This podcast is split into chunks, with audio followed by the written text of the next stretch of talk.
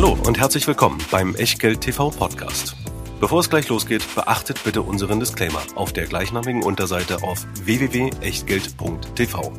Auf die Inhalte dieses Disclaimers wird zu Beginn einer jeden Sendung explizit eingegangen. Und nun viel Spaß und gute Unterhaltung mit Tobias Kramer und Christian W. Herzlich willkommen aus Berlin, herzlich willkommen im März. Und zwar sagen wir das deswegen gleich so laut, weil dieser Februar ja alleine schon fußballerisch nicht so ganz angenehm war, worüber wir gleich zum Anfang noch ganz kurz, versprochen, ganz kurz reden. Ähm, aber das Outfit ist auch aus einem anderen Grund heute angezogen.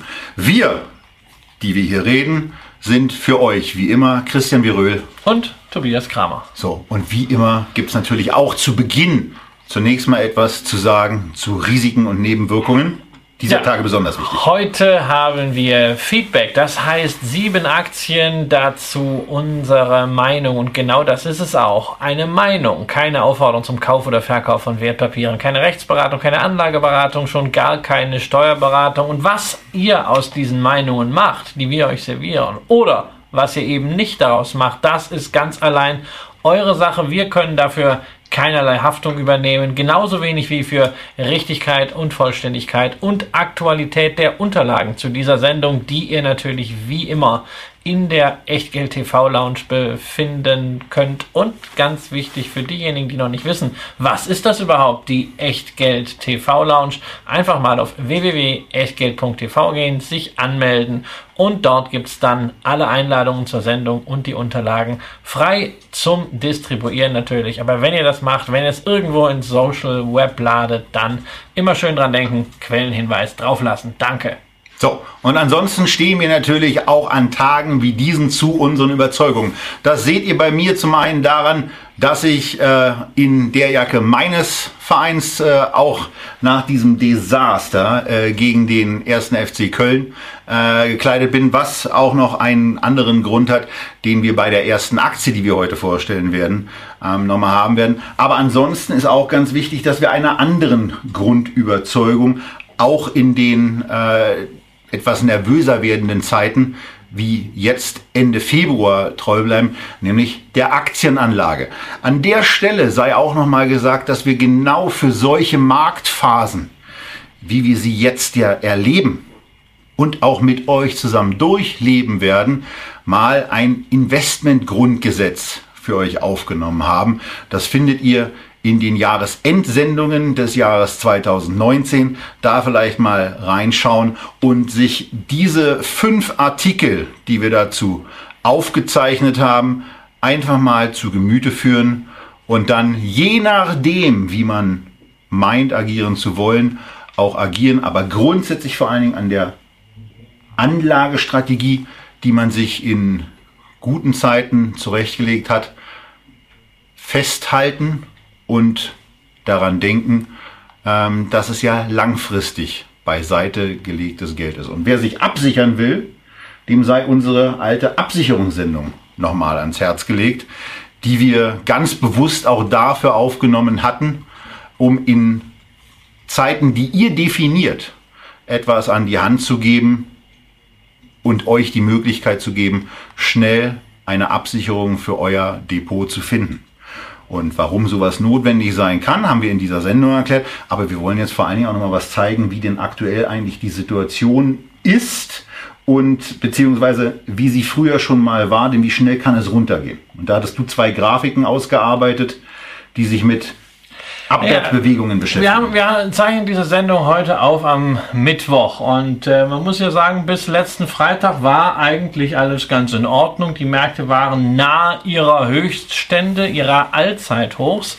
Äh, dann am Wochenende kamen Nachrichten über Corona in Italien auf Teneriffa und äh, ja, plötzlich haben Märkte angefangen, das Risiko, das man doch sehr lange ignoriert hat, einzupreisen mit aller Wucht. Wir haben nicht nur in Deutschland, sondern auch auf der anderen Seite des Atlantiks deutliche Kursverluste gesehen. Zwei Tage hintereinander, jeweils um die 4% minus.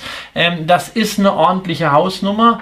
Ähm, alleine der Montag war für Anleger, die erst in den letzten vier Jahren in den Markt gekommen sind, äh, ein besonders schlimmer Tag. Das war nämlich mehr als beim Brexit Day damals an Kursrückgang, auch wenn man natürlich 2018 äh, ein längeres Runterdüdeln hatte, so als massiver Risk-Moment äh, war das schon nicht von der Hand zu weisen. Aber wir haben auch nach einem sehr schlechten Montag gesehen. Es kann auch danach noch weiter runtergehen. Und mich erinnert diese ganze Sache, die wir momentan rund um Corona erleben, an der Börse wohlgemerkt, sehr stark an neun Jahre zurück, ins Jahr 2011. Ähm, da hat man auch sehr lange ein Risiko, damals nämlich die Schuldenkrise, überhaupt nicht so wirklich wahrgenommen. Die Märkte haben das komplett ausgeblendet und irgendwann reichte es, ich glaube, es war nur die Nachricht, dass man den USA bei, von einer Ratingagentur aus das Top-Rating entziehen wollte. Das war dieser Auslöser, dass man plötzlich im DAX innerhalb von sieben Tagen 24 Prozent verloren hat. Herzchen, den Entzug des Top-Ratings für die USA. Den Tag habe ich noch sehr genau in Erinnerung, weil ich weiß, wo ich da war und wo ich ganz genau weiß, Ja. dass er auch für dich ein sehr besonderer Ja, für Tag mich war das ein besonderer Tag, deswegen werde ich diese Marktphase auch nicht vergessen. Das war äh, in der Tat mein, äh, mein Hochzeitstag. Ja. Ähm, Wir waren, im, war, wir waren äh, kurz vor der Zeche Zollverein, wir waren im, äh, in einem Park. Ja. Es schwommen, das ist kein Witz, der Holger Czepitz, der auch da war, hat die schwarzen Schwäne, die im Teich schwammen, fotografiert. Äh, wie, wie ganz viele die börsianischen Affinität haben. Und an diesem Tag, an Christians Hochzeitstag, also an Christians und Christinas Hochzeitstag, so viel Zeit muss dann schon sein, wurde mitgeteilt, dass das Top-Rating für die USA von Moody's war es, glaube ich. Ich, ich weiß Also nicht. irgendeine Es war Ratingagentur eine hat das. Top-Rating für die So, USA das, war, das war natürlich ein Katalysator und dann hat es so richtig gerumst. Insgesamt haben wir damals in diesem Sommer, wie gesagt, innerhalb von sieben Handelstagen im DAX 25 Prozent verloren. Wenn man das vorherige Hoch nimmt vom Juli und das dann mal vergleicht mit den Tiefständen vom September, haben wir innerhalb von zweieinhalb Monaten 33 Prozent Minus gemacht. Ähm, und ich sage das nicht jetzt einfach so nach dem Motto, Opa erzählt vom Krieg, sondern äh, einfach nur, um zu zeigen, was passieren kann, wenn lange Zeit ausgeblendete Risiken plötzlich eingepreist werden.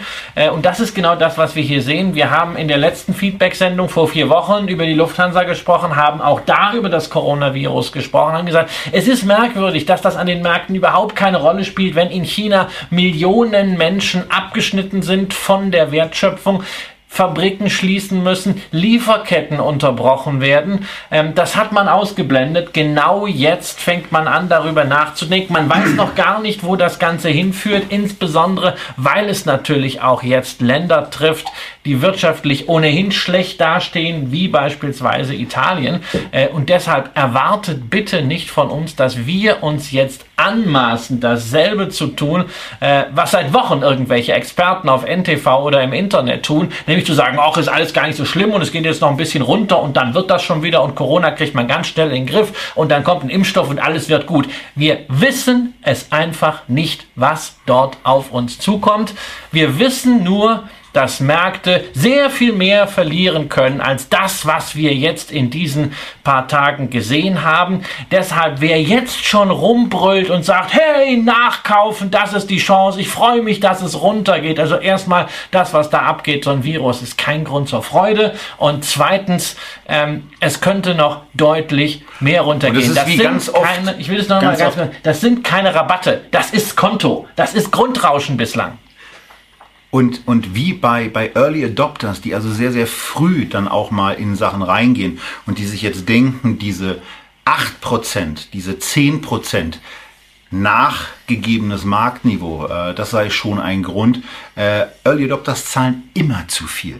Die zahlen am Anfang im Technologiebereich für neue Geräte noch zu viel Geld, weil durch mehr Produktion einfach die Preise auch sinken und die werden mit großer Wahrscheinlichkeit äh, auch hier zu viel bezahlen, weil das, was an Unsicherheit da ist, das ist ja nicht nur, dass das Chinesen zu Hause bleiben und nicht in die Produktionsanlagen kommen ähm, oder auf dem Weg zur Arbeit bei einer Firma, über die wir heute auch noch sprechen werden, äh, ihren Kaffee nicht mehr trinken.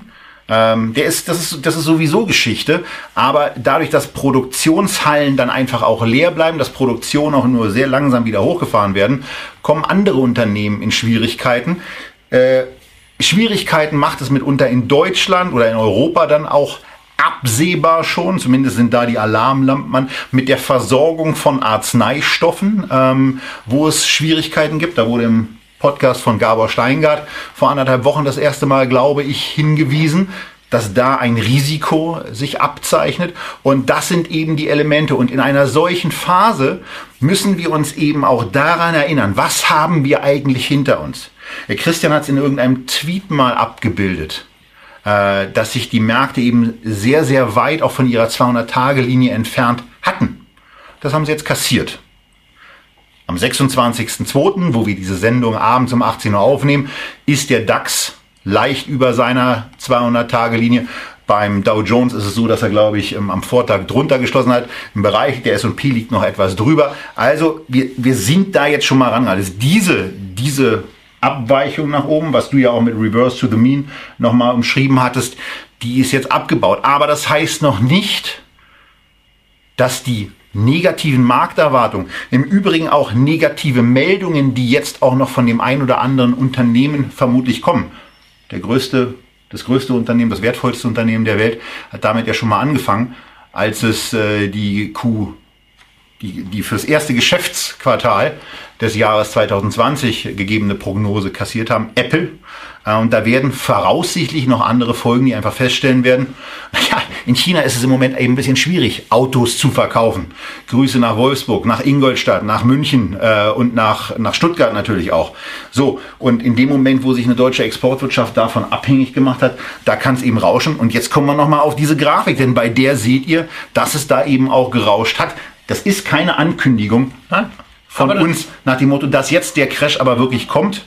Aber wir hatten das ja in der Jahresendsendung mehr so als, damit wir es mal gesagt haben, angekündigt. Aber man muss einfach solche, so einen Blick in die Vergangenheit nutzen, um zu sehen, was möglich ist. Und man kann natürlich jetzt immer sagen, na ja, aber ich kann doch jetzt 10% billiger einkaufen als vor einer Woche. Und wenn ich doch langfristig halten will, dann ist das doch völlig egal. Dann kann ich doch jetzt kaufen und pack das Geld weg. Ja, wenn man jetzt auf, auf Gedeih und Verderb unbedingt in Aktien rein will und die coolste Sau unter der Sonne ist, kann man das natürlich machen und jetzt schon sämtliche Cash-Reserven verballern. Meine Erfahrung aus vielen Gesprächen, aus jahrelanger Arbeit mit Anlegern und auch natürlich aus der eigenen Praxis lehrt aber, wenn man damit jetzt anfängt, man hat bei 10% schon alles nachgekauft und dann geht's nochmal 20% runter, dann hat man kein Pulver, dann wird man ein bisschen nervös. Und dann fängt man bei minus 35 am schlechtesten Tag an, alles zu liquidieren, weil man doch kapituliert. Und das muss man doch gar nicht. Wer schon ein Aktiendepot hat, der muss doch nicht auf Gedeih und Verderb dieses Depot jetzt von 80 auf 100 Prozent hochfahren, sondern das kann man doch, das kann man doch langsam machen. Ihr gewinnt doch auf jeden Fall wieder an Wert, wenn es das jetzt war und dann wieder hochgeht, dann seid ihr doch sowieso ausreichend dabei. Und wenn nicht, habt ihr immer noch eure Liquidität. Das macht mehr Sinn als jetzt unbedingt raten zu wollen, wann denn der Tiefpunkt da ist, weil ihr müsst gleich drei Sachen auf einmal raten. Ihr müsst erstens raten, wie entwickelt sich diese Pandemie. Zweitens müsst ihr raten, wie reagieren die Behörden darauf. Und drittens auch noch raten, wie soll denn das Ganze auf die Wirtschaft und die Märkte wirken? Naja, also das sind mir ein bisschen zu viel Kaskaden. Insofern häufig ist es gut, einfach mal nichts zu machen und sich das Ganze anzugucken. Ja. Aber eine Sache könnt ihr machen. Ihr könnt in alte Sendungen nochmal reingehen. Ihr könnt in alte Sendungen reingehen und macht sofort die Seiten auf, wo äh, die, die, die Ergänzungstexte auf, wo ihr seht, welche Aktien wir besprechen. Denkt, legt euch selber eure Watchlist genau jetzt an. Habe ich auch schon gemacht für drei Unternehmen, ähm, die ich die ich nicht im Depot habe und die ich bei einem, bei einem wirklich stattfindenden oder starken Abverkauf mir äh, gerne in etwas größerer Form mal hinlegen möchte. Eine CTS ist es bei mir, eine Walt Disney ist es bei mir ja. und natürlich Christians Lieblingsaktie, die LVMH, ist es bei mir. Hast du dir schon zusätzlich zu deiner normalen Beobachtung irgendwie so zwei, drei Titel verstärkt auf die Watchlist? Ich würde, ich, würde mich ich würde mich freuen, wenn ich bei Hermes mal wieder ein bisschen äh, zulegen könnte. Ähm, wenn, die, wenn die deutlich runterkommen, will ich das tun. Also ich werde sicherlich im Income-Portfolio, wenn ich da deutliche Rückgänge sehe, äh, ähm, überall was machen. Ähm, ich bin gespannt, was im Bereich der äh, erneuerbaren Energien läuft. Eine Atlantica Yield hat sich ganz gut gehalten. Äh, Brookfield Renewable ist runtergekommen, NKW ist auch, aber ähm, das kann sein, dass es dort mal stärker runtergeht. Da würde ich natürlich schon ganz gerne äh, nochmal mehr aufstocken, wenn das möglich ist äh, bei solchen Yieldkurs. Äh, warum nicht zu besserem Preis? Aber wie gesagt, also ich habe da keinen Druck. Ihr solltet euch auch keinen Druck machen. Äh, und ganz wichtig, wenn ihr Sparpläne habt, investiert ihr ja sowieso auf diesem Niveau. Und dann. Sparpläne bleiben natürlich bestehen. Und da ist natürlich auch das Coole bei dem Sparplan. Wir hatten das ja damals in irgendeiner Sendung, glaube ich, mit, mit Suppendosen mal vergegenwärtigt. Da kriegt ihr dann eben auch mal bei einem Abschlag entsprechend mehr für euer Geld. Also beispielsweise neun, äh, zehn Dosen statt neun Dosen. Genau. Wir sollten jetzt aber den Blick in die Historie abschließen und zwar damit, was ich äh, diese Woche als dritte Börsenregel aus dem rheinischen Grundgesetz mal veröffentlicht habe. Sehr schöner Beitrag. Es hätte noch immer Jotje Jange, wie man in Köln sagt. Und das war auch 2011 so. Ja, es ging damals innerhalb von drei Monaten um über 30 Prozent runter, aber schon ein Jahr später, im Herbst 2012, war diese ganze Scharte wieder ausgebügelt. Und wer cool geblieben ist, wer vielleicht dann bei minus 20 Prozent nicht den Tiefpunkt erwischt hat, aber günstiger nachgelegt hat, der stand doch hinterher wieder richtig gut da. Geschichte wiederholt sich nicht, aber manchmal reimt sie sich und wer die Gegenwart verstehen will, der guckt schon mal ganz gerne ein bisschen in die Charts der Vergangenheit. Alleine um eines zu wissen. An der Börse ist alles möglich. Und Costolani hätte jetzt hinzugefügt. Auch das Gegenteil. Auch das Gegenteil. ähm, und um, um, das, um das im Gesamtkontext auch nochmal abzureißen, um noch einen Rückblick zu machen, weil möglicherweise, wenn ihr nicht kauft, da habt ihr zumindest auch nochmal Zeit, euch alte Sachen anzuschauen. Auch die Crash-Sendung, die wir im September 2018 aufgezeichnet haben mit Klaus Vogt. Da sind viele Sachen bei den Gesamtrisiken eben auch immer noch aktuell, die man sich zu Gemüte führen kann. Ihr müsst keine 25 Euro für irgendein Buch ausgeben. Nein, das steckt ihr in euren Sparauftrag ähm, Risiko bei welcher Bank auch immer. Risiko ist immer bei allen Werten. Das sowieso. Deswegen. Und das gilt auch, das Risiko immer ist, das gilt auch für die sieben Werte, die, genau. um die es heute geht. Und damit steigen wir jetzt ein in Feedback 2003. Also unsere Sendung für den März, die auch direkt Anfang März online gehen wird. Und wir kommen zu dem Grund, zu dem zweiten Grund, äh, abgesehen von den äh, heute am 26.02. stattfindenden speziellen Ereignissen, äh, die in der Sportbild, aber auch in der sonstigen Presse ihren Niederschlag gefunden haben. Zu dem zweiten Grund, warum ich jetzt immer noch in meiner Hertha BSC Trainingsjacke herumlaufe. Und wir sind bei Around Town. Und ähm, abgesehen davon, dass es hier ein tolles Unternehmen ist, muss man natürlich auch sagen, in dem Moment, wo der Trikotsponsor vom ersten FC Union hier mit in der Sendung auftaucht, muss zumindest die Hertha-Fahne deutlich hochgehalten werden. Ja, es ist ja schön, dass wir in Berlin zwei Clubs haben. Ja, wir haben einen Big City Club mit ganz großen Ambitionen. Ähm, Gerade also wirklich, ich war nach langer Zeit mal wieder im Stadion. Tolles Spiel vom ersten FC Köln. Ich hatte richtig, richtig Spaß. Gut, die Kölner hätten ein, zwei Tore mehr machen können, aber Hertha 05 ist auch schon gut. Das und dann haben wir ja noch einen zweiten Club hier, der nicht von Teddy gesponsert wird, sondern von Around Town. Ähm, der ist kein Big City Club, sondern der ist in der alten Försterei und hat witzigerweise mehr Punkte als die alte Tante Hertha.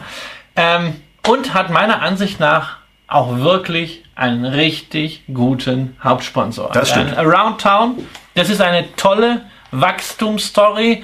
Ähm, wer ein bisschen Prosa zu dieser Story möchte, in der aktuellen Ausgabe des Manager Magazins gibt es eine lange Strecke über den Gründer eine ganz spezielle äh, Geschichte. Lohnt sich und ich empfehle das Manager-Magazin immer wieder gerne, weil es ist wirklich das einzige äh, Wirtschaftsmagazin, das ich im Abo habe und zwar im bezahlten Abo. Die anderen Sachen kriege ich so geschickt, aber äh, das kriege ich nicht und das leiste ich mir gerne. Around Town, was macht die Firma? Ja, Around Town um die Stadt herum. Ähm, manchmal sind sie auch in der Stadt drin. Äh, sie sagen, sind das, einer das der nicht so richtig. Ja, ne? sie sind einer der ganz großen inzwischen was die Vermietung von Gewerbeimmobilien angeht, also sowohl Büro als auch Hotel, wie auch in geringerem Umfang Logistik und Industrieimmobilien. Gerade läuft die Fusion mit TLG, dem ebenfalls börsennotierten, naja, Wettbewerber ebenfalls 77, im, ist das im eine. Ist eine Fusion oder nicht eher eine Übernahme? Naja, also es ist eine, ja, es, sind acht, es ist ein Erwerb, es sind acht, es wird dann am Ende ein Zusammenschluss. 88,2 Prozent an TLG hat man nach der zweiten Stufe des Angebots. Das heißt, es ist sehr, sehr erfolgreich gelaufen. Was dann entsteht, ist eines der größten europäischen Immobilienportfolios mit über 25 Milliarden Euro Volumen. Ähm, also wirklich eine richtige Hausnummer ähm, die da in kürzester Zeit entstanden ist, weil ähm, Grundstock des Unternehmens 2004 erst gelegt und jetzt wirklich ein Milliardenunternehmen. Und man sieht am Chart, dass die ganze Sache sich natürlich auch aufgrund der Immobilienentwicklung insbesondere in Berlin, aber auch in anderen Städten sehr, sehr gut entwickelt hat. Berlin ist so der Hauptmarkt, etwa ein Fünftel des Portfolios sind äh, in dieser Stadt angelegt und werden dem äh, Vermietungsmarkt da zur Verfügung gestellt. Aber es und ist ja zum Glück gewerblich, ne? Und äh, äh also ne, hängt nicht am Mietendeckel die äh, äh die 19 Prozent. Genau, genau. Und äh, von daher ein ein äh, ja ein, ein, ein gut auch diversifiziertes in den Spitzenstandorten ja.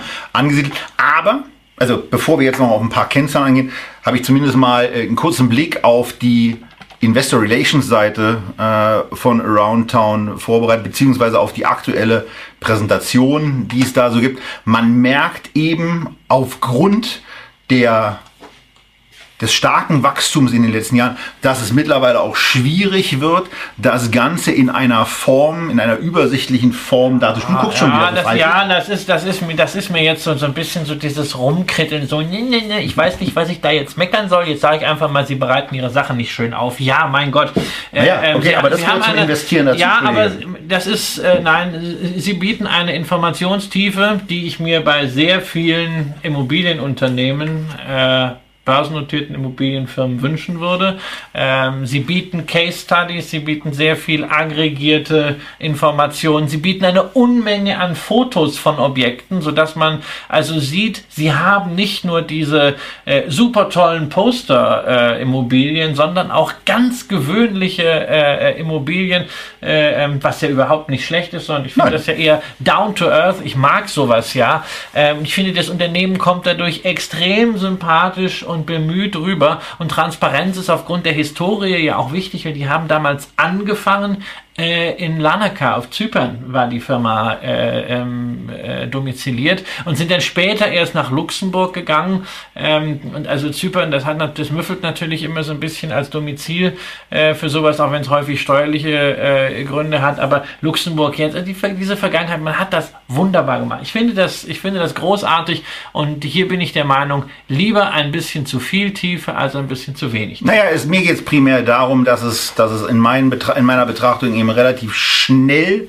dann unübersichtlich wird. Man denkt sich zunächst, wenn man einsteigt, hier kriegt man übersichtliche Infografiken, aber das zieht sich dann relativ stark durch und irgendwann das der Stolz des Hauptsponsors ist ja auch ja. Ganz, was ganz Schönes.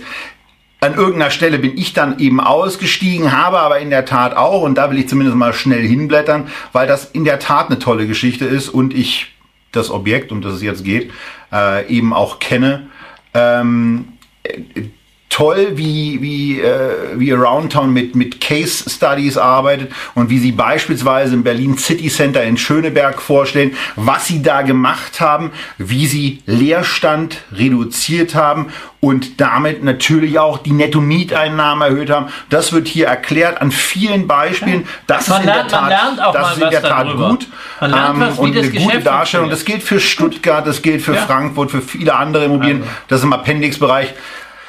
Aber ein bisschen äh, auch da konsolidierte die Darstellung würde ich mir wünschen. Wenn wir zurückgehen ähm, zur Aktie, dann haben wir zumindest auch eine Situation, wo man ein mittlerweile auch ganz ordentlich gepreistes Unternehmen sieht. Weil also auch Kurs FFO empfinde ich bei 22 so Ja, ja aber es ist, es ist natürlich ein wirklich großes Portfolio, es ist ein qualitativ sehr gutes Portfolio, es ist ein Unternehmen, das keinen heißen Reifen fährt, Eigenkapital 13 Milliarden, Verbindlichkeiten 10 Milliarden, also von, der, von dieser Quote her, von dieser äh, Ratio her, könnte es sogar sich für einen deutschen REIT äh, empfehlen, was sie nicht machen, weil das natürlich wieder andere äh, Probleme mit sich bringt. Wir haben fünf Dividendenanhebungen in Serie. Wir haben jetzt äh, auf Basis der Dividende, mit der man für dieses Jahr rechnen darf, eine Rendite von äh, über drei Prozent. Wir haben einen ganz klaren Fokus auf Deutschland mit ein bisschen Niederlande dabei. Ähm, also nicht irgendwie noch hier London und da Shopping Center, sondern wirklich ganz klar äh, Immobilien, die man meiner Ansicht nach auch weiterhin braucht. Die Frage, ist noch ein bisschen dabei. Die ja, die Frage ist, braucht man, auch das ist äh, ein sehr stabiler Markt. Die Frage ist, braucht man diese Aktie im Portfolio? Ähm, wenn man beispielsweise bereits einen äh, Immobilien-ETF hat, zum Beispiel den iShares Europe Property, dann braucht man sie nicht, weil dann schafft man sich dort einen Klumpen bzw. eine Doppelung. Aufgrund dieses immensen Volumens ist Aroundtown nämlich im europäischen Immobilien-ETF bereits mit 5,7 Prozent die viertgrößte Position. Das ist der Grund, weil ich diesen Fonds habe, äh, warum ich äh, jetzt nicht einzelne Immobilienaktien kaufe, abgesehen von Dick Asset, die halt in die Dividendenstrategie schon reinfallen. Hier brauchen wir noch fünf Jahre, äh, bis sie auch Dividendenadel sind. Wer punktuell hier bei deutschen Immobilien im gewerblichen Bereich etwas machen möchte, ähm, eine großartige eigentümergeführte Story äh, bei der ich nur sagen kann, ja, vielleicht hat man die Chance, da nochmal äh, zu sieben ranzukommen. Äh, ich würde aber auch nicht unbedingt darauf wetten, vor allen Dingen dann nicht, wenn zur Bekämpfung einer möglichen äh, Wirtschaftsschwäche die Geldschleusen nochmal so richtig geöffnet werden, dann werden Immobilienwerte weiterhin deutlich profitieren. Das ist ein ganz wichtiger Punkt, gerade für Immobilienanlage, wenn da diese Geldflutung kommt oder überhaupt, wenn die Zinsen auch nur auf dem Niveau bleiben, dann muss man sich mal vergegenwärtigen, was da in den nächsten Jahren noch an noch immer verzinsten Anleihen zurückgegeben wird, die dann negativ verzinst wieder neu rausgegeben ja. werden. Also da kommt die nächsten fünf Jahre noch einiges und wird auch dafür sorgen, dass die Akzeptanz höherer Bewertungsniveaus gerade auf Basis sicherer Cashflows in einem geordneten wirtschaftlichen Umfeld dann steigen werden. Mir persönlich, das noch zur Abrundung, wäre Aroundtown auf dem Niveau definitiv ein ganzes Stück zu teuer. Sieben wäre in der Tat so ein Kursniveau, ähm, wo man dann mal hingucken könnte. Ansonsten gibt es in dem Umfeld aber aus meiner Sicht, Christian, oder aus unserer beiden Sicht dann eben auch, ja, ähm, andere Möglichkeiten. Ich, ich, ich, muss natürlich auch immer sagen, ne, erwartete Dividendenrendite 3,2 Prozent. Ne? Du kriegst hier momentan Immobilien angeboten in Berlin, ne? da steht drauf 2,5 Prozent, da sind aber noch keine Kosten drin. Ja? Äh, und das relativiert das auch natürlich. Ähm, zu Immobilienangeboten noch ganz kurz ein Nachtrag. Ein bisschen Wohnungen steckt auch mit drin, nämlich äh, Roundtown ist mit 38 Prozent an Grand City Properties beteiligt, äh, ebenfalls börsennotiert, ja, und dort stecken dann Wohnimmobilien drin, unter anderem auch 25 Prozent hier in der Hauptstadt des Mietendeckels. Ja, und das war es dann an der Stelle zu Around Town. Und ähm, ich glaube, die Einschätzung war länger als normalerweise, aber ähm, äh, es ist eben auch ein, ja, ein klasse Unternehmen, ein, ein wirkliches ist ein besonderes, ist ein besonderes. Und da kann man sich auch mal ein bisschen Zeit für nehmen. Ja. Und damit jetzt in anderem Dress, äh, zumindest bei mir, zur zweiten Aktie der heutigen Feedback-Sendung. Wir sind bei D angekommen, wir sind bei der Data Group, einem, für, ich fand ja, also bei, bei der Vorbestellung habe ich gesagt, ein recht großer IT-Dienstleister. Christian hat dann gleich mal zur Einordnung gesagt, naja, aber äh, die, die, der, der Konkurrenz ist zehnmal so groß. Also Bechtle. Bechtle. Bechtle der Konkurrent Bechtle, Bechtle ist zehnmal so groß. Bechtle ist natürlich auch so der Goldstandard unter den äh, börsennotierten IT-Dienstleistern. Aber weil Bechtle langjähriger Dividendenadel ist, äh, Data Group allerdings auch. Aber vor allen Dingen ist Bechtle bei Feedback so gut wie gar nicht gewünscht. Die Data Group hingegen und äh, da hatten wir auch nochmal den, den Twitter-Hinweis. Also wir wurden, wir wurden von einigen Seiten zur, zur Data Group quasi beschossen. Ähm, und das war in der Tat ein wiederholtes äh, beschießen und äh, diverse mehrfach nennen. Und diesmal gab es auch gleich äh, dreimal den Wunsch Data Group. Und deswegen heute endlich die Aktie dieses IT-Dienstleister, der eine Sache für sich in Anspruch nehmen kann, die bei Christian immer ganz, ganz hoch im Kurs steht. Und das heißt Skin in the Game und das betrifft vor allen Dingen den Gründer, denn der hält 51 Prozent? Viel Zeug. Ja, also nach, nach wie vor äh, die, die Mehrheit äh, bei Herrn Schaber. Ähm, er ist derjenige, der dieses Unternehmen aufgebaut hat, äh, was wirklich ein Aufbau ist vom, äh, von der kleinen äh, äh Computerfrickelbude. Das kann man, man so ein bisschen auch am Kursverlauf sagen. Ja, ja. Äh, ähm, bis, bis hin zu einem Unternehmen, was heute 300 Millionen Umsatz macht und wie gesagt eine halbe Milliarde Euro wert ist. Ähm, und er hat nach wie vor, hat diese Beteiligung eine großartige Unternehmerstory, auf jeden Fall. Er ist nach wie vor im Vorstand, hat aber äh, zum Glück auch inzwischen äh, die äh, Schultern, äh, die, die, Arbeit auf mehrere Schultern verteilt, auch die Verantwortung, ähm, was auch deswegen ganz gut geht, weil es bei Data Group äh, viele Menschen im Konzern gibt, die Führungs- und Unternehmerverantwortung kennen, denn dieses Wachstum, das Data Group hingelegt hat, alleine in den letzten fünf Jahren den Umsatz verdoppelt, das ist nicht nur organisch zustande gekommen, sondern immer wieder durch Übernahmen. Insgesamt gab es jetzt schon 24 Übernahmen in der Geschichte des Unternehmens. Ähm, und man kauft halt immer wieder Spezial-Know-how dazu, was dazu führt, dass am Ende die Data Group ein IT-Dienstleister ist, der keine Kundenklumpen hat keine Branchenklumpen und keine Projektklumpen, sondern der breit über verschiedenste Anwendungen und Kunden diversifiziert ist und dabei einen großen Vorteil hat, man ist nicht im Projektgeschäft, wo man jetzt dann gerade mal fünf Monate irgendwas implementiert und dann geht der ganze Akquiseaufwand wieder von vorne los. Das Projektgeschäft ist quasi das Onboarding von das Kunden, die dann genau, aber Kunden. Genau, dann haben sie wiederkehrende Umsätze, Serviceumsätze, Outsourcing-Umsätze, Umsätze, Recurring Revenues und wie wichtig das ist, sieht man an anderen IT-Dienstleistern, die das nämlich nicht hatten, äh, die stark im Projektgeschäft hingen, die auch noch Branchenklumpen hätten. Da gibt es einfach am deutschen Markt eine Story, nämlich GFT, ähm, spezialisiert auf Finanzen, hat man damals gesagt, vor vier, fünf Jahren. Ja, das ist ja super. Das sind diejenigen, die helfen den Finanzinstituten, die es ja am nötigsten haben bei der Digitalisierung.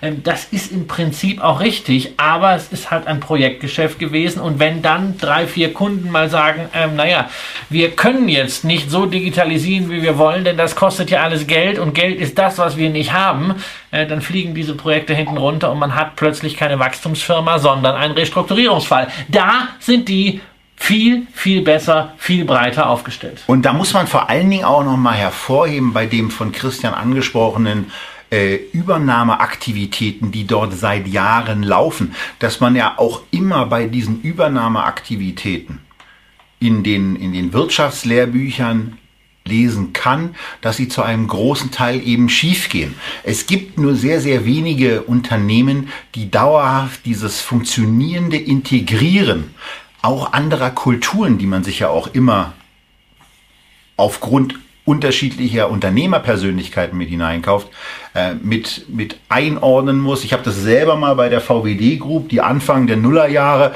sehr Akquise aktiv war und wo man irgendwann dann gemerkt hat, so dieses mit der Kultur und der Einheitlichkeit und der Strukturierung, das äh, war dann schon schwierig und insbesondere wenn es dann in einer Matrixstruktur organisiert ist, die, die, die ich schon im Studium nicht so doll fand und auch in der Praxis dann als nicht so doll erlebt habe. Hier ist es so, Data Group zeigt, dass das funktioniert, dass man trotzdem dieses Wachstum auf die Kette bringt und wo man ganz pauschal, trotz eines natürlich für mich im ersten Moment sehr hohen KGVs bei 38 äh, im Ist für 2019 und 2020 die Erwartung bei 30 hat, zunächst mal zuckt. Aber man sieht zwei Sachen die seht ihr auch, wenn ihr das Echtgeld TV Porträt vor euch habt. Auf der rechten Seite seht ihr für das Jahr 2020 eine erwartete Gewinnsteigerung beim Gewinn pro Aktie von über 30 Prozent.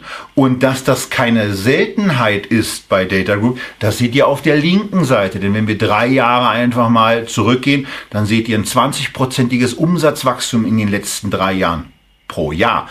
Ein 35-prozentiges EBITDA-Wachstum pro Jahr und ein 36-prozentiges Jahresüberschusswachstum jeweils pro Jahr. Das ist eine tolle Leistung und das ist natürlich auch etwas, was eine höhere Bewertung rechtfertigt. 30 ist trotzdem für das Geschäft ja. ganz ordentlich. Ja, das ist für das Geschäft ganz ordentlich. Man darf nicht vergessen, die Marge ist sehr ordentlich. Ähm, die ist deutlich höher als bei Bechtle, wo wir natürlich in einer anderen Umsatzdimension sind. Aber vom KGV her ist, ist Bechtle da. Bechtle hat natürlich mehr äh, breiteren Umsatz. Also ich, ich glaube, es ist wahnsinnig schwierig zu sagen, was ist jetzt das bessere Unternehmen, Bechtle oder Data Group. Ähm, die Frage ist, ob man in einem äh, deutschen IT-Dienstleister, der ja auch wirklich speziell für den deutschen Markt äh, äh, arbeitet, äh, engagiert sein möchte, dann ist Data Group sicherlich eine Story, die alles mitbringt, um auch weiterhin erfolgreich zu sein, weiterhin mit 20, 25 Prozent pro Jahr die nächsten Jahre zu wachsen. Natürlich über entsprechende Übernahmen. Ähm, wenn man das möchte, sind sie sicherlich auf der Agenda. Ähm, mir wäre an der Stelle das Risiko zu groß. Ja ähm, nicht, weil es jetzt äh, ähm, ein Unternehmen ist, was unter einer Milliarde ist, ist überhaupt kein Thema. Wir haben ein anderes, was geringer kapitalisiert ist, was ich im Portfolio habe, ähm, sondern weil ähm, ich den, den Wettbewerbsvorteil nicht wirklich einschätzen kann. Ähm, wir sehen immer wieder am deutschen Markt IT-Dienstleister, ähm, die über einige Jahre raketenmäßig äh, nach vorne kommen. KPS wäre so eine andere Story, kam jetzt gerade die Hauptversammlungseinladung ähm, und die irgendwann dann sehen, Mensch, die Skalierung geht doch nicht weiter. Wie gesagt, bei der Data Group sehe ich dafür momentan keine Anzeichen. In der DNA ist alles drin, was Wachstum braucht, aber trotzdem die Risiken bleiben und sie wären mir momentan auf dem Preisniveau äh, nicht ausreichend prämiert. Weshalb ich persönlich da nicht zugreife. Aber jeden, der lange dabei ist, herzlich beglückwünsche dazu. Kolja Bakon hat die Aktie ja vielfach thematisiert, hat sie, glaube ich, auch im Portfolio. Und von dieser Stelle, Kolja, Chapeau. Genau, kann man dann eben auch mal sagen, das ist gut gelaufen. Was eben auch auf der, auf der, im IR-Bereich relativ gut hervorgehoben ist, sind diese wiederkehrenden Erträge. 88 Prozent sind über langfristige Verträge gesichert, 88 Prozent der Deckungsbeiträge. Ja. Das ist schon mal echt genau. ordentlich. Und in dem Moment, wo man dieses Wachstum weiter so bewerkstelligen kann, ähm, ja, dann geht's eben auch da weiter in die richtige Richtung. Genau, aber mit den, mit den wiederkehrenden Erträgen können Sie, haben Sie sozusagen einen Floor eingezogen. Ja, dieser Floor schützt davor, dass das Unternehmen irgendwie mal in einer Wirtschaftskrise, wenn mal Investitionen auch in IT vielleicht zurückgestellt werden, äh, äh, gleich hops geht, was ja bei so Projektgesellschaften relativ schnell passieren kann. Aber um diese Bewertung zu rechtfertigen, braucht es Wachstum und Wachstum und nochmal Wachstum. So. Und ähm, ansonsten haben wir hier die Situation, 100 Millionen ist die, ist die Nettoverschuldung, ein EBITDA von knapp 50 Millionen, also da ist, ja, da kann vielleicht mal was passieren, aber das sieht ja auch nicht unbedingt so aus. Die Entwicklung ist halt mit einer entsprechenden Stetigkeit, von daher ist auch die Verschuldung nicht so ein äh, Hemmschuh. Aber es gibt da so eine Sache, auf die kann man zumindest mal hinweisen. Und die hatte Christian ausgebuddelt, als wir in der, in der, in der Vorbereitung eben über das Thema Goodwill gesprochen haben. Ja, also ich meine, sie haben übernommen und das äh, heißt natürlich, man hat ex extremen Goodwill. Ähm, wir haben 84 Prozent des Eigenkapitals als Goodwill.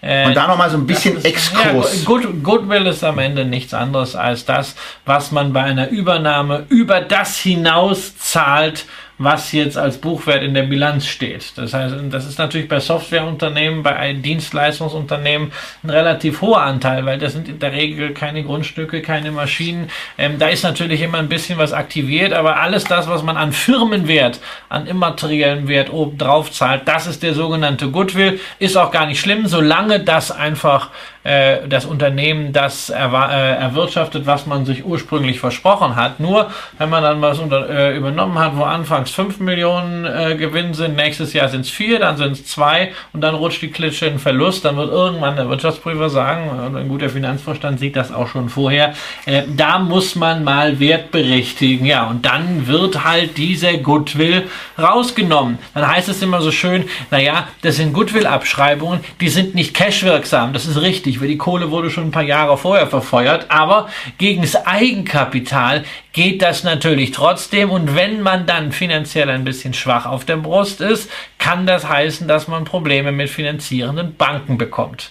Ähm, ein Paradebeispiel dafür, ähm, wie man es nicht macht und wo Goodwill wirklich ein Risiko ist, wenn es zusammen mit Verschuldung kommt, ist Kraft Heinz. Wir haben hier schon drüber gesprochen. Ich habe zusammen mit äh, Thomas Senf, finanzsenf.de, einen Artikel dazu ausgearbeitet und jedem, der da in dieses Thema Goodwill nochmal etwas einsteigen möchte, sei der empfohlen. Wir verlinken das auch in den Show Notes. Ähm, aber ganz wichtig. Einfach unter dem Video nachschauen. Wir nehmen das jetzt nur zum Anlass, nochmal kurz darauf hinzuweisen. Ähm, ich sehe nicht, dass Data Group hier ein veritables äh, Goodwill-Problem hat, weil die Schulden zwar höher sind als bei anderen IT-Dienstleistern, wie zum Beispiel Bechtle, aber nicht in einem kritischen Bereich. Ja, aber aufgrund auch dieser Größe, da kann man sich dann immer ein bisschen besser vorstellen, als wenn es dann auf einmal Multimilliardenbeträge sind.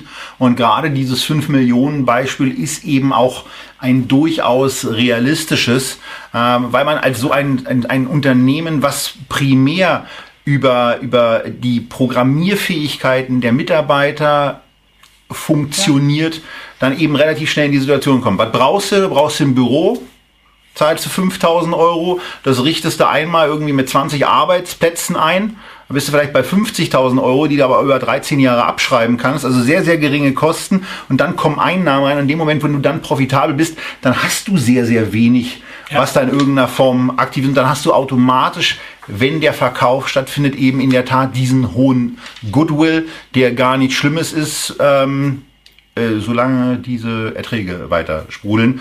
Und äh, bei Kraft Heinz wird es eben ein bisschen komplizierter Ja, früher, früher wurde Good, Goodwill, musste Goodwill regelmäßig abgeschrieben werden. Äh, das muss nicht mehr. Und dadurch haben wir natürlich in einigen Bilanzen kräftig Luft stecken. Apropos kräftig Luft stecken in irgendwelchen Sachen, äh, sind wir jetzt bei der Deutschen Telekom angekommen. Und da war lange Zeit viel, viel Luft auch drin. Das hat sich dann irgendwann um die Jahrtausendwende ähm, dadurch gezeigt, dass irgendwann dieser Kurs, der bei 103, glaube ich, im Hoch mal notiert hat, abgestürzt war. Ich weiß, auf- ich weiß nur, dass jeder, der die Telekom-Aktie gekauft hat, immer bei 103 gekauft hat und das am allerschlimmsten hat. das scheinen Milliardenumsätze gewesen Das zu sein. ich, ich hab, also das ist eine der wenigen Aktien, mit der ich immer Geld verdient habe. Aber Ich habe sie zur Emission, also zu allen drei Emissionsterminen äh, erworben und dann relativ schnell wieder rausgehauen. Äh, das heißt, ich war Aber- auf der aber- Wegstrecke nach 100 nicht dabei. Das, das tut mir ja schon wieder weh. Wir reden über die Deutsche Telekom. Wir reden über die Deutsche Telekom im Jahr 2020. Und was macht Herr Kramer, so wie jeder Anleger, erzählt die alten Dönekes von vor zwei Ja, die müssen wir aber auch erzählen. Teil, Teile unserer Zuschauerschaft waren zu dem Zeitpunkt noch nicht mal geboren. Richtig, und Geschichte ist immer so, wichtig. Und Geschichte ist immer wichtig, aber wir müssen auch aufpassen, die Telekom immer an dieser alten Historie zu messen. Na, dann musst du einen ausreden lassen und Unternehmen darfst nicht so auch früh mal von heute Hasi. sehen, in der aktuellen Situation. Und da hat sie eine ganze Menge getan, denn nach dieser Ausgebombtheit irgendwann hat sie sich berappelt. Also sie hat ein paar Vorstandsvorsitzende gebraucht, um sich vernünftig zu berappeln. Aber irgendwann gab es eben eine sehr, sehr feststehende US-Strategie. Und gerade bei dieser US-Strategie haben sie äh, vor etwas längerer Zeit schon in die Wege geleitet und jetzt eben auch mit der politischen Genehmigung äh, versehen bekommen, die Übernahme eines Konkurrenten in den USA, die der Deutschen Telekom in den USA, in denen sie fast die Hälfte des Konzernumsatzes mittlerweile schon machen, äh, dabei hilft, die Nummer zwei am US-Markt zu sein, hinter AT&T, dem Platzhirschen, aber als regelmäßig US-Reisender, ähm, und zwar nicht, weil ich, weil ich so ein Telekom-Fan bin, aber wenn ich in den USA bin, dann hole ich mir meine Karte bei der T äh, bei, bei, bei T-Mobile. Ist es da? Heißt Ja. T-Mobile. Ähm, weil es ein extrem gutes Preis-Leistungsangebot ist. Kleiner Gruß als Telekom-Kunde an die Zentrale übrigens. Es wäre total super, wenn ich mit meinem Telekom-Vertrag den gleichen Vertrag, den ich in den USA mühsam im Shop abschließen muss, einfach auch über diesen Kurzbefehl abschließen könnte. Aber 30 Euro für ein Gigabyte zu zahlen für eine Woche versus 30 Euro für 10 Gigabyte zu zahlen in einem Monat, da fühlt man sich ein bisschen verarscht. Entschuldigung. Ähm, und das wäre total super, wenn ihr, liebe Telekom, das mal international in die Wege leiten könnte, dass das besser funktioniert. So, nach dieser kleinen Minischalte aber zurück zum Unternehmen, denn da ist äh, zumindest jetzt einiges ähm, so jetzt mal fertig aufgestellt, dass man sagt, ja. dieser, dieser, diese, diese auch Orientierung und diese Strukturierung, die dürfte jetzt abgeschlossen ja. sein mit der Sprintübernahme. Ja, also dass wir, dass wir sagen, also da stand eine US-Strategie, also die wurde auch einfach mehr vom Umfeld diktiert. Ja, also sie haben lange Zeit nicht gewusst, was sollen sie jetzt mit dem damals ja als Voice Stream gekauften Geschäft machen. Es wurde das halt war noch Ron Sommer, ne? Ja, es wurde immer größer das Geschäft. Sie hatten. Äh, da sind wir dann wieder bei den Dönekes. Ja, sie hatten einen sehr sehr guten äh, Vorstand. Das war auch das Glück und und äh, sie haben dann im Grunde die einzig äh, sinnvolle strategische Option gewählt, Zusammenschluss mit Sprint. Damit ist eigentlich der Name Deutsche Telekom ja sowieso schon länger hinfällig. Äh, Deutsch ist äh, die Rechtsform, Deutsch sind 25 Prozent vom Geschäft, aber schon jetzt werden 46 Prozent der Umsätze in den USA gemacht. Äh, was natürlich auch heißt, in die USA wird viel Geld fließen weiterhin. Also alleine um die äh, Synergieeffekte der Fusion mit Sprint jetzt wirklich dann heben zu können und das Netz entsprechend zusammenzuschalten, schätzt man 15 Milliarden äh, zusätzliche Investitionen in den nächsten fünf Jahren. Äh, es kommt allerdings hinzu. Ist schon kapitalintensiv. Man ja, denkt das immer gar der nicht. Der Telekom so. ist kapitalintensiv. Dazu haben wir ja noch die dumme Situation, dass die Telekom eben dann doch noch hier in Deutschland ist, äh, dass der Staat äh, ja auch noch ein Wörtchen mitredet und natürlich immer sehr laut schreit, dass äh, am besten jede Milchkanne 5G hat.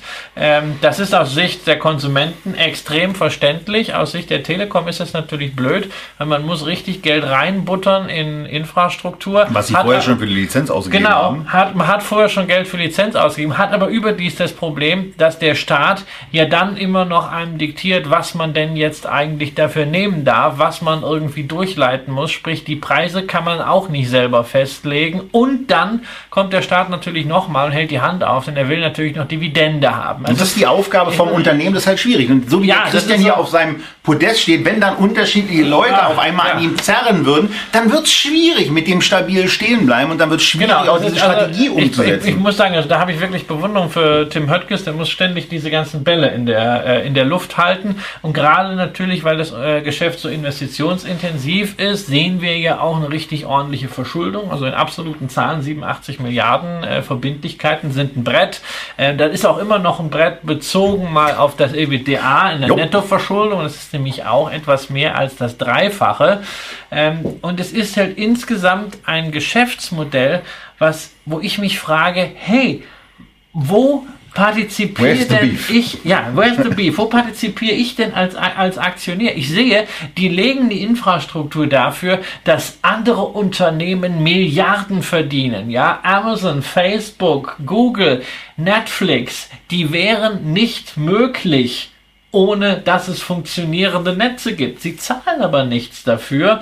Ähm, bei der Telekom und allen anderen Telekom-Unternehmen liegen die gesamten Lasten. Sehr häufig ist die Einnahmestruktur staatlich reguliert und man hat doch immer noch den Druck, möglichst viel machen zu dürfen und möglichst viel davon auszuschütten. Man hat aber nichts von dem Geschäft, was da gemacht wird. Äh, und diese Versuche von Telekom-Unternehmen im Medienbereich was zu machen, die sind ja eher peinlich. Im besten Fall, im schlimmsten Fall, wie früher bei Telefonica und Endemol, teuer. Also insofern, warum Warum um alles in der Welt soll ich dort Aktien kaufen? Wenn ich diese Aktie mal günstig geschossen habe, irgendwo bei 8 und jetzt einfach sage, hey, ich krieg noch aus dem, Steuer, aus dem, steuerfreien Einlagenkonto die Dividende jedes Jahr steuerfrei, muss sie erst verkaufen, muss ich erst versteuern, wenn ich sie verkaufe. Ja gut, dann halte ich die Aktie. Aber jetzt die Aktie bei 16 nochmal zu kaufen, für was denn? Sehe ich absolut keinen Grund für. So, und auch da wieder der Blick immer mal wieder nach unten rechts.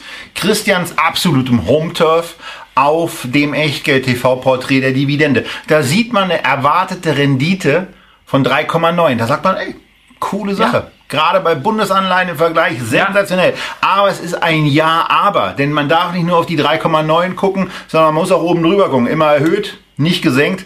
Da stehen schon mal zwei Striche schlechtes Zeichen, denn? Denn dieses Jahr wurde gesenkt. Das wurde auch frühzeitig angekündigt. Von 70 ging es wieder runter auf äh, 60. Ähm, das ist auch gut so. Ja, also anders als äh, sein Vorgänger Obermann, äh, der ja dann eine Dividendengarantie für seinen staatlichen Großaktionär gegeben hat. Die aber äh, auch staatlich, also da muss man Obermann ein bisschen lassen, weil die wurde staatlicherseits auch eingefordert. Ja, natürlich, aber wenn man das dann als, als CEO macht, ist man halt dann der, der Büttel. Das kann, das kann man machen. Äh, Höttges hat es zumindest geschafft, dem Staat klarzumachen, äh, ähm, dass das Unternehmen Unternehmen finanziell auszehrt, wenn man die Dividendenpolitik von Herrn Obermann fortsetzen würde. Er hat ja schon mal direkt nach Amtsantritt gesenkt, dann wieder ein bisschen erhöht, jetzt ging es wieder runter. Ähm, also da ist wirklich viel passiert, aber trotzdem auf dem Niveau. Also ich meine, es ist schön, dass da jetzt inzwischen ein besserer Kurs steht und kein, nichts Einstelliges mehr. Ich erkenne da, kein, ich erkenne da keine Fantasie. Ich mag auch aufgrund der beschriebenen Asymmetrien das gesamte Modell Telekom-Unternehmen nicht und deshalb bin ich an dieser Stelle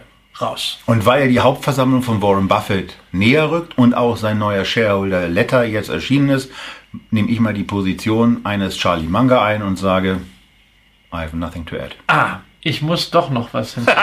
Verdammt! Nämlich, das war so ein schönes Ende ja, für die Aktie. Nein, weil du erwähntest, du erwähntest Hauptversammlung. Und äh, Hauptversammlung ist in der Tat ein Thema bei Tim Höttges. Tim Höttges, würde man ja sagen, also als DAX-CEO, ah, ja. als DAX-CEO ist er ausgelastet. Da hat er richtig was zu tun und Vollgas auf sein Unternehmen. Und als DAX-CEO bei der Deutschen Telekom glaube ich eigentlich auch, da muss er irgendwie was verstehen von Telefon. Aber ob der was versteht von Autos, weiß ich nicht. Jedenfalls er nicht stellt er sich bei Daimler als Kandidat für den Aufsichtsrat ja, Kandidat zur, zur Wahl. Der wird schon gewählt. Er wird schon gewählt und äh, es ist am Ende möglich, dass er sogar der einzige Wählbare dann wird für den Aufsichtsratsvorsitz, was natürlich nach, nach Kodex gar nicht mehr gehen würde. Aber ich frage mich das, ja, das sowieso, darf auch nicht sein. Ich frage mich sowieso schon, wie hat jemand, der im Hauptjob CEO eines multinationalen DAX-Konzerns ist, noch Zeit für einen höchst stressigen Kontrolleursjob bei einem schlingernden Automobilhersteller, wo ein Aufsichtsrat richtig was zu tun hat, wenn er sein Mandat nach den gesetzlichen Vorgaben wahrnehmen will und nicht nur als Boys Network nehmen will. Äh, für mich gehört es sich im Grunde nicht, diese Verflechtungen, die ja operativ überhaupt keinen Sinn geben. Und eigentlich sollte Herr Höttges, wenn er denn überhaupt Freizeit hat, als DAX-CEO, äh, vielleicht sich lieber mal erholen. Also sein äh, US-amerikanischer Kollege sah jedenfalls immer deutlich besser gebräunt und entspannt aus als Herr Höttges. Gut, das ist eben manchmal so, die, der, eine, der eine arbeitet mehr, der andere weniger. Nicht wahr? Ja. Ähm, und ähm, Vielleicht bist du deswegen. Du bist ja bald schon wieder im Urlaub, ne? Du bist ja besser gebräunt als ich. Da in, in den, ja, in du bist bald schon wieder im Urlaub. Ja, da werde ich kräftig aufholen in den nächsten Wochen. Aber man muss da eben auch sagen, ähm, dass da offenbar auch eine, eine, der gewisse Wunsch aus dem Daimler-Management kam, jemanden zu haben, der eine hohe Technologie-Expertise, auch operative Technologie-Expertise hat. Ja. Deswegen holt man sich den Kollegen dort rein. Äh, es muss auch einen ganz lustigen Auftritt gegeben haben bei einem Daimler-Podcast wo äh, Höttges relativ deutlich Kritik an der Daimler-Strategie, was äh, Vernetzung äh, und Funktionsweisen anbelangt ähm, und das Automobil, was er selber als Dienstwagen offensichtlich fährt, mal mit einem Tesla verglichen hat und dann gesagt hat, dass die Software, äh, die er beim Tesla kennengelernt hat, äh, eben einzigartig ist und Daimler da nicht ansatzweise mithalten kann. Und äh, das dann über noch äh, ausgerollt über Vernetzungsstrategien und in der Tat auch über die äh, Over-the-Air-Updates, ähm, die es dann eben geben muss, äh, ist möglicherweise das äh, aus Daimler Sicht ein ganz guter Schritt. Ob es für die Telekom jetzt so gut ist, kann ich nicht beurteilen. Und wie es mit dem Zeitmanagement von Herrn Höttges aussieht, auch nicht. Das soll es zur Deutschen Telekom jetzt aber auch gewesen sein. Und wir verlassen Deutschland und wir gehen an den Ursprungsort der Corona-Epidemie, also an das, das Ursprungsland. Wir sind in China und bei einem Unternehmen im Übrigen, was genau davon auch ad hoc betroffen ist, wenn die Menschen auf einmal zu Hause bleiben müssen, also die eigenen vier Wände nicht mehr so richtig verlassen wollen, sollen, dürfen. Wir sind bei Luckin Coffee, einem Unternehmen, was total jung ist, eine brutale ja. Wachstumsstory hinter sich gebracht hat. Ähm, deswegen sind auch ganz viele Zahlen im Echtgeld-TV-Porträt ähm, an dieser Stelle einfach mal nicht wirklich, nicht wirklich zu gebrauchen, ähm, sondern es geht hier um was, um was ganz anderes, nämlich glaubt man an die Unternehmensstory oder glaubt man nicht dran? Und die Unternehmensstory, die basiert vor allen Dingen auf viel Technologie, die vor allen Dingen bei der Bestellung, aber noch nicht, noch nicht ganz bewusst formuliert, bei der Kaffeeproduktion ähm, zu sehen ist. Aber ja, zunächst mal zum Unternehmen ist so, selbst. Ist so eine Art Starbucks 2.0. Ja, nur äh, halt mit, mit, mit weniger Menschen. Und Wachstumswumms. Chinesisch Wachstumswumms. Ich meine, das Unternehmen ist zwei Jahre alt, macht 730 Millionen Dollar Umsatz. Ähm, natürlich auch entsprechend hohe Verluste, aber äh, man hat halt den Markt in 0, nix aufgerollt mit einem rein technologischen äh, Konzept man kann dort nur per App ordern und auch nur per App bezahlen. Das spart natürlich Personal und das ist natürlich klar, am Ende kann man diese Automatisierung noch viel, viel weiter treiben. Ähm, man hat jetzt mit viereinhalbtausend Stores in China ähm, auch Starbucks. Zwei Jahre, viereinhalbtausend Stores. Wohl überholt. Es ist, äh, es ist wirklich ein, eine, eine Wahnsinnsstory. Und äh, wenn man mal guckt, wo soll das Ganze hingehen, also von 730 äh, äh, Millionen Dollar Umsatz will man bis 2022 auf 4,3 Milliarden gehen und dann auch eine Marge, die nur etwas unter dem äh, Level von Starbucks äh, liegt, äh, aktuell äh, erreichen, also 10,9 äh, Prozent. Das ist, das, ist eine, das sind Hausnummern, das ist sehr, sehr ehrgeizig.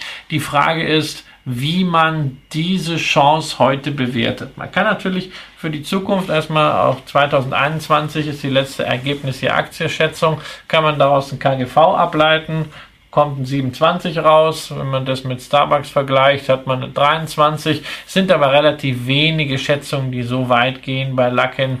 Ähm, da kommen zwei andere, dann ist das KGV vielleicht 25 oder 35. Ich muss sagen, ich tue mich wahnsinnig schwer damit, so etwas zu bewerten. Für mich ist es eine ganz klassische Glaubensstory. Wenn ich diesem Unternehmen zutraue, weiterhin so stark zu wachsen, Technologie brutalst möglich einzusetzen, dadurch die Marge eben nicht auf 10,9 zu kriegen, sondern wenn man einmal profitabel ist, auf 13, 14, 15 über das Niveau von Starbucks hinaus, vielleicht wirklich weltweit zu internationalisieren, in dem gleichen Tempo ein Gegengewicht zu Starbucks zu schaffen oder wirklich ein anderes Starbucks, naja, dann ist das eine Geschichte, äh, äh, die kann sich verdreifachen, vervierfachen, verfünffachen. Aber klassische Tenberger Story, man muss auch damit rechnen, dass sie sich vielleicht doch übernehmen, es irgendwann nicht mehr skalierbar ist, vielleicht Corona ein Katalysator ist, das Venture Capital wegbleibt, sie nicht die Gewinnzone erreichen und dann war es das. Aber wer Risiko gehen will, warum nicht mit dieser Aktie? Nur vielleicht Warum ausgerechnet gerade jetzt? Genau, warum wartet man da möglicherweise nicht genau das ab, äh, was sich ja in einer solchen nervösen Marktphase immer noch zeigen kann? Denn natürlich wird durch das Coronavirus auch das Wachstum schwieriger, weil ähm, auf vielen Ämtern keine Leute sind, die Sachen genehmigen können, weil äh, verschiedene Leute eben die Bauarbeiten gar nicht durchführen können, weil es ganz viele Leute gibt, die gar nicht Kaffee ausschenken können und übrigens, weil es auch noch mehr Leute gibt, die gar keinen Kaffee bestellen. Und äh, wenn, wenn Kaffee in dem Quartal nicht getrunken wird, ja. ähm, also ein, ein iPhone-Kauf, da kann ich ein Quartal warten. Dann habe ich vielleicht mal äh, eine gewisse Spitze. Man hat so Investitionsverschiebungen sehr, sehr schön in der Finanzkrise gesehen, äh, wo Volvo mal äh, diese legendäre Meldung gebracht hat, dass sie im Lkw-Bereich, ich weiß gar nicht, ob die richtig war oder falsch, aber sie las sich sensationell, dass sie in einem Quartal drei drei LKWs verkauft hatten. Ähm, und danach, weil die Unternehmen eben einfach gesagt haben, bestellen jetzt erstmal nicht, wir wissen nämlich nicht, ob das so vernünftig weitergeht. Ähm, und die werden dann nachgeholt. Das passiert beim Kaffee nicht, weil wenn, wenn, wenn wir heute keinen Kaffee trinken, gehen wir nicht Trinken morgen wir bei nicht Starbucks rein und trinken zwei, weil wir ja gestern keinen getrunken haben. Also von daher, das ist schon eine Auswirkung, die es dann mal geben kann und die sich auch im Kurs niederschlagen kann. Ich will noch auf eine Sache eingehen, äh, um, mal, um mal die Chancenseite noch ein bisschen stärker zu betonen, äh, wo ich bei, bei der Lektüre über das Unternehmen für mich eben gesagt habe, so, also da kommt dann richtig Musik rein. Denn äh, wenn man sich die Margen von Starbucks im Moment eben anschaut und überlegt, dass das Unternehmen 21 da sein will, was ja auch schon sensationell ist, ist ja gar nicht mehr so lange hin. Ja, dass 21 vorbei ist, wir sind auch nur in zwei Jahren. Dann sind wir schon in 22 und ähm, dann können wir schon gucken, ob das möglicherweise erreicht ist. Selbst wenn es erst in 22 oder 23 erreicht. Ein ganz, ganz kräftiges Wachstum ist natürlich auch bei den Menschen, die im Moment immer noch hinter dem Tresen stehen und die per App eingegangene Bestellung abarbeiten müssen. Da die schönen Muster in den Cappuccino reinmachen, weiß nicht, ob es die da gibt, aber kann ich mir vorstellen, nur das ist etwas, was perspektivisch, weil es eine sehr, sehr standardisierte Tätigkeit ist, eben auch maschinell erledigt werden kann und meiner Meinung nach auch wird. Und dann sinken Kosten natürlich nochmal brutal ab. Dann ist es nur noch der Materialeinsatz, der bei einem Kaffee ja wirklich ein Witz ist. Das war ja einer der Gründe, warum Howard Schulz Starbucks dann auch äh, so ins Leben gerufen hat und äh, so groß gemacht hat, weil er das eben erkannt hat, dass er ein günstig herzustellendes Produkt auch mal einfach nicht für einen Dollar verkaufen kann, sondern auch für vier. Und wenn, wenn das eben Ja, wenn gelingt, dann ist die, Bremborium drumherum ist und das Bremborium kann auch aus Technologie bestehen, Ja. einfach aus dieser Experience, dass man da wirklich quasi in der Zukunft äh, schon einkauft und in der Zukunft bedient wird. Äh, Robotik, Automatisierung, vielleicht am Ende sogar künstliche Intelligenz, alles mit auf die Spitze getrieben. also da geht schon Ähm, einiges. insofern, das hat nichts mit Kaffee zu tun. Das ist, das ist kein, äh, kein zyklischer Konsumplay. Letztendlich ist das ein Technologieplay. Und äh, ja, vom Profil her eine Aktie, die sicherlich sehr gut auch in Ja. unsere Tenbagger-Sendung Genau. äh, gepasst hätte. Wer stattdessen äh, dabei war, wir haben zwei Tenbagger-Sendungen gemacht. Eine rückblickend, was die Kriterien anging und eine, wo wir jeweils fünf Tenbagger-Kandidaten vorgestellt haben. die sich auch so, das, also, das sieht schon ganz gut aus. Also es macht auch in dem Depot ähm, ganz gut Spaß, weil einige sich dann eben auch wirklich schon sehr, sehr kräftig entwickelt genau. haben. Aber hier dran denken, Corona-Risiko äh, ist immens und ansonsten ist das etwas für eine Spaßposition. Und natürlich auch, natürlich auch dran denken, dass die Bandbreite dessen, was möglich ist, extrem weit auseinander geht. Weil es kann ein verlangsamtes Wachstum geben, es kann ein erwartungskonformes Wachstum geben. Die Garmarge kann auf Zielkorridor bleiben, die kann auch mal drunter liegen, dann kann sie wieder drüber liegen. Also Und- das ist im wahrsten Sinne des Wortes hier Ja. Kaffeesatzleserei. Genau. In, Und in, fünf- ähm, in fünf Jahren kann man weiter, äh, kann man weiterreden. Und jeder, der halt genau weiß, wie sowas läuft, der macht mir immer Ja. Angst. Da denke ich immer, mein Gott, da ist zu viel rückwärts und vorwärts. Und da wir jetzt, da wir jetzt so etwa acht Minuten Kaffeesatzleserei hinter uns gebracht haben, gehen wir zum nächsten Unternehmen. Und bei diesem Unternehmen sind wir ähm, bei einem Konkurrenten aus der Ten-Bagger-Sendung angekommen. Ist ein bisschen größer ähm, als die Paycom, die wir vorgestellt haben.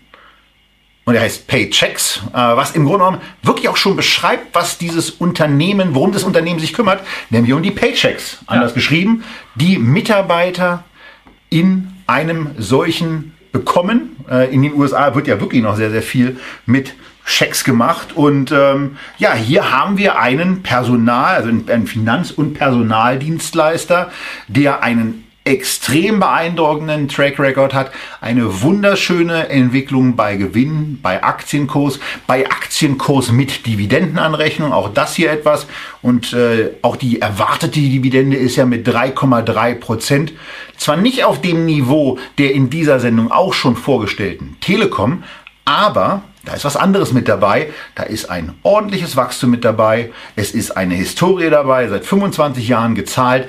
Es ist etwas dabei, was 10 Jahre auf eine Erhöhung, ähm, wo man sich über seit 10 Jahren über eine Erhöhung freuen kann. Naja, äh, möglicherweise ist das Payout relativ, das Payout relativ hoch mit 93 Prozent. Ja, also die hauen, die aber die, das heißt eben auch, dass das Unternehmen in einem Bereich angekommen ist, wo sie relativ bequem ah. Umsätze und Erträge steigern. Also normalerweise bin ich ja bei solchen hohen Payout-Ratios äh, äh, sehr, sehr kritisch, äh, insbesondere dann, wenn sie so allmählich erreicht werden. Paychecks ist allerdings schon sehr lange auf diesem Niveau, dass man mehr oder weniger den kompletten Gewinn raushaut. Äh, und es gibt ganz wenige Geschäftsmodelle, die das wirklich möglich machen, die trotzdem noch funktionieren. In Deutschland haben wir auch so eins. Amadeus Fire, Personaldienstleistungen, die machen auch eine Vollausschüttung, können auch die Dividende immer steigern. Sie brauchen kaum Geld für ihr Geschäft. Sie können das alles aus dem Cashflow finanzieren, müssen keine Innovationen großartig vorfinanzieren. Das gleiche ist bei Paychecks auch. Paychecks hat halt auch den großen Vorteil von kontinuierlichen Zahlungsströmen. Solange ein Unternehmen nicht insolvent geht,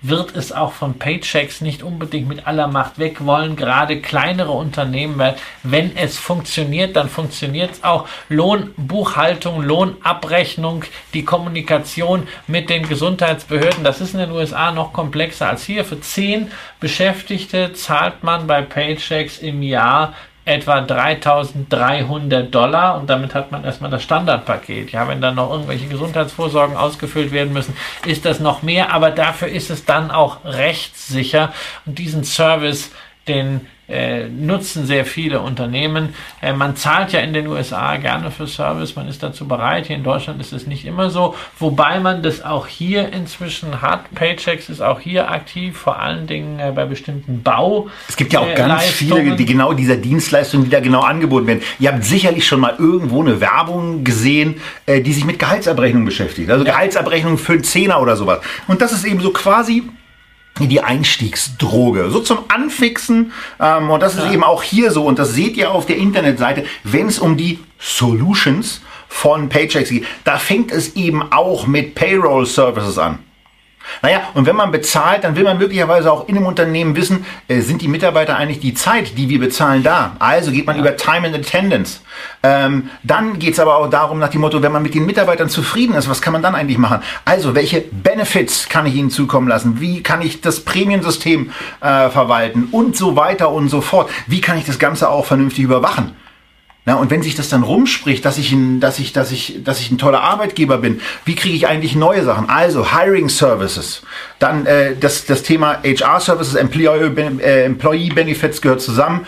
Ähm, so, und wenn ich das alles habe, also wenn ich, wenn, wenn ich damit schon zufrieden bin und so weiter, dann kann man natürlich auch noch an andere Sachen denken. Also, äh, wie sichere ich sowas möglicherweise? Also wie kann ich beispielsweise äh, Business Insurance machen? Wie kann ich dafür sorgen, was mit Krankheitsfällen passiert? In all diesen Sachen ist Paychecks aktiv und kann immer wieder eine kleine Kelle oben drauf packen, also dann kostet es nicht mehr 10, sondern 15 und dann vielleicht, vielleicht irgendwie 20 und dann ist mal, wenn man dann in dem Hiring-Service irgendwie drin ist, eine andere Pauschale. Ja, drin. und das, und das halt, wie gesagt, bei 600.000 Unternehmen. Das ist natürlich eine wahnsinnig wertvolle Kartei, weil die natürlich wissen, was bei den Unternehmen so abgeht, was ja auch die Bedürfnisse der Unternehmen sind, die Schwachstellen der Unternehmen sind. Da kann man natürlich immer schön neue Services hinterher schieben. Und wenn jetzt eine Paycom, Entschuldigung, dass ich da nochmal reingehe, wenn jetzt eine Paycom beispielsweise bei der Gehaltsabrechnung nicht 10 Dollar haben will, sondern nur äh, 5 Dollar, dann wird man das kurz verärgert zur Kenntnis nehmen, wird aber auch wissen, ey, ich bin in diesem System,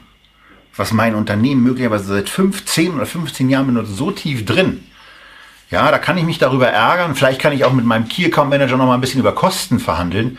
Aber ich will da nicht ja. wirklich raus, weil das ist ein Riesenaufwand und zur Not kann man wirklich über Kosten verhandeln. Marge ist 41 Prozent äh, bezogen aufs EBTA. Das scheint da, Luft da zu sein. Geht, da geht eine Menge. Also das ist pure Qualität. Ja, ähm, selbst das Insolvenzrisiko bei diesen bei dieser Anzahl von äh, Kundenbeziehungen, ähm, das ist das ist überschaubar äh, und Verwaltung wird auch in den USA tendenziell eher mehr als weniger.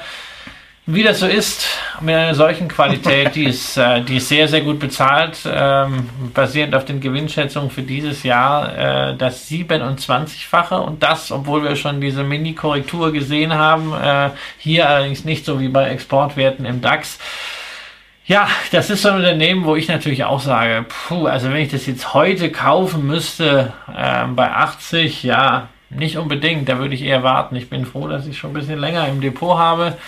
Ähm, aber es ist definitiv eine Firma, bei der es Herzlich, sich du, hast dich, lohnt- du hast dich gestern richtig gefreut, als ich die Aktie ausgewählt ja, habe. Gestern war ja, ich mal dran mit es ist, ist auswählen. eine Firma, bei der es sich lohnt, sie auf der, auf der Watchlist zu haben. Und ich äh, persönlich spekuliere ja immer noch darauf, ähm, sie haben zwar gute äh, technologische Apps inzwischen auch, aber dass sie äh, irgendwie äh, Paycom äh, doch mal in einer Phase der Schwäche äh, übernehmen können.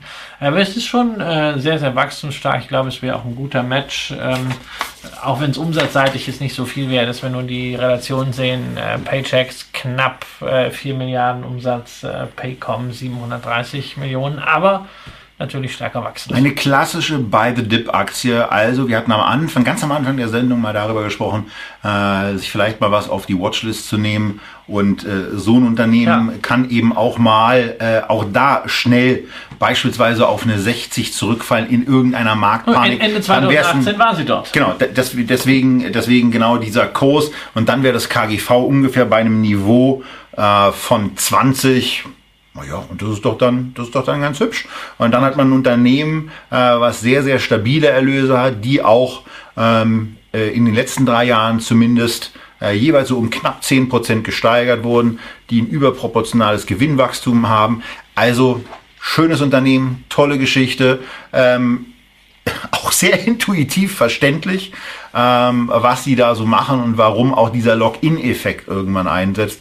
Also von daher teuer, aber gut ähm, und äh, das war Paychecks, oder? Ja. Die nächste Aktie, die wir haben, äh, die klingt schon lustig. Und ähm, Snap-on, da geht es dann eben um Werkzeuge. Also, Also äh, es wichtig, geht- wichtig, es geht nicht um Snap, also nicht um nicht um dieses Lullyfoots äh, äh, äh, äh, Netzwerk, ja, was irgendwie so ein bisschen von dem kann, was Instagram auch Ihr kann. müsst den Bindestrich mit eingeben. Snap Genau. minus und dann, Also nicht, Sna dann seid ihr nicht, dabei. nicht Snap-on, um da, das Snap am Handy anzuschalten, sondern Snap-on wirklich einklicken, einrasten. Denn einrastende Werkzeuge, das war mal das Ursprungsprodukt, mit dem Snap-on angefangen hat. Inzwischen haben sie natürlich eine ganze Werkzeugwelt, weil äh, nur ein paar klickbare Schraubenzieher würden jetzt nicht reichen für ein S&P 500 Unternehmen, was Snap-on in der Tat ist.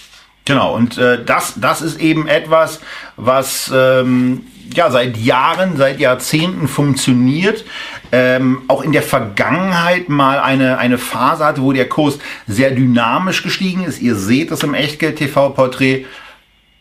Jetzt auch wieder ähm, gut, was so seit 2011, dem Ende von 2011 passiert ist, hinein bis 2015, Ende 2015, wo sich der Kurs eben auch von der Gewinnentwicklung zunächst mal ein bisschen losgesagt hat, dann Ende 2015 so bei einem Kurs-Gewinn-Verhältnis von 22 angekommen ist ähm, und seitdem im Grunde genommen stagniert. Das Schöne dabei ist aber, erstens, dass man bei diesem Unternehmen weiterhin ein leichtes, kontinuierliches Umsatzwachstum hat, ein überproportionales EBITDA-Wachstum, ein überproportionales Jahresüberschusswachstum mit 8,3 Prozent pro Jahr. Das ist vielleicht nicht so viel wie bei anderen Unternehmen, aber 8,3 Prozent ist eben schon mal ganz ordentlich. Und das Unternehmen ist dafür recht günstig. 8,3 Prozent ist das Wachstum bezogen auf die letzten drei Jahre und 12,3 ist das KGV für 2020 erwartet. 12,5 ist es für äh, 2019. Da könnt ihr schon sehen, dass für dieses Jahr offensichtlich ein abgeschwächtes Wachstum erwartet wird. Aber da sage ich dann auch mal ganz entspannt, ähm, in der Vergangenheit war es höher. Die Analysten, weiß ich nicht, ob die da richtig liegen. Wir haben hier eine Dividendenrendite von knappen 3%. Also zunächst mal fragt man sich, was ist denn hier so los? Die Verschuldung ist dann auch noch Ja, also wirklich sehr, sehr die, gering. Die gesamte, die gesamte Bilanz sieht groß aus, äh, großartig aus. Ja. Ka kaum Goodwill, Liquidität dritten Grades, zweieinhalb, äh, ähm, kaum Schulden, ja, Net Debt to EBITDA von 1. Ähm, das ist Qualität pur. Äh, aber hat natürlich auch damit zu tun, die günstige Bewertung, dass die Branche jetzt nicht so wahnsinnig en vogue ist. Ja, Hip ist äh, anders. Ja, natürlich, Hip ist anders. 40 Prozent ist dieses klassische Werkzeuggeschäft, was übrigens noch eine Besonderheit aufweist. Ähm, im Vertrieb. Man kann das nicht irgendwie bestellen, sondern äh, das wird über Franchise-Nehmer vertrieben, äh, die dann mit so einem Truck über die Lande fahren und zu den Endkunden, äh, also Werkstätten fahren und das dort anbieten.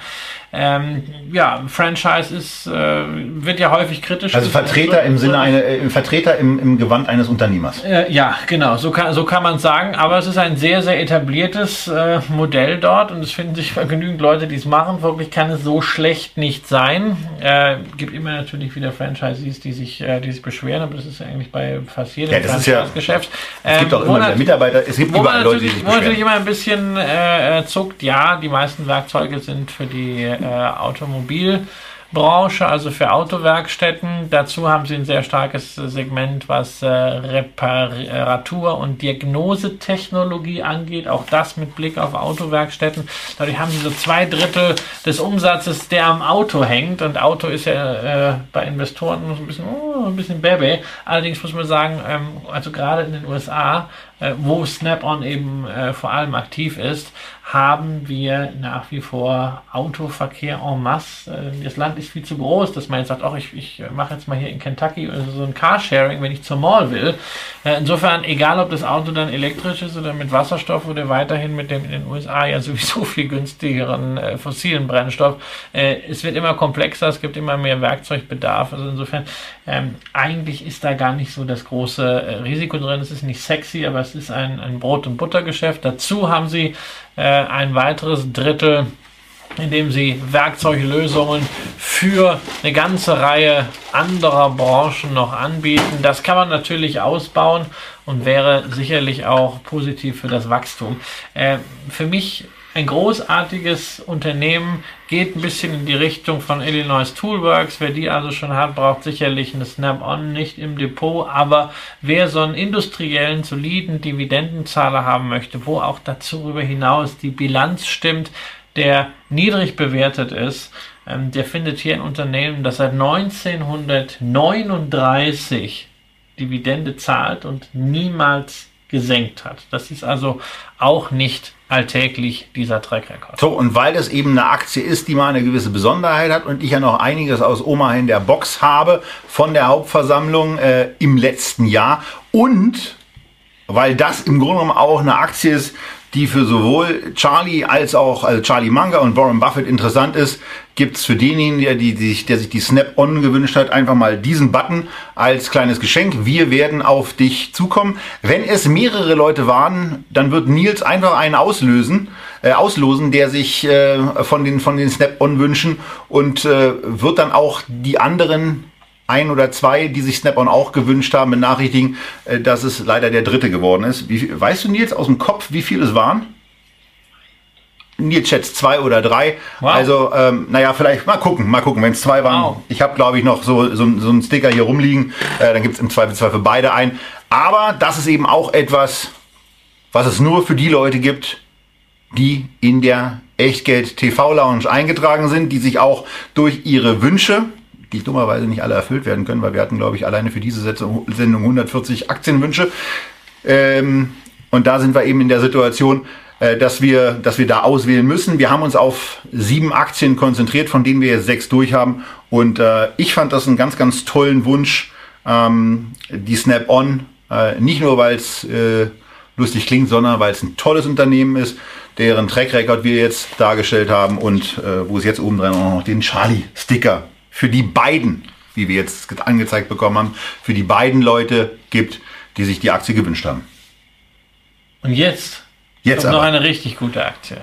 Denn man soll es ja nicht glauben.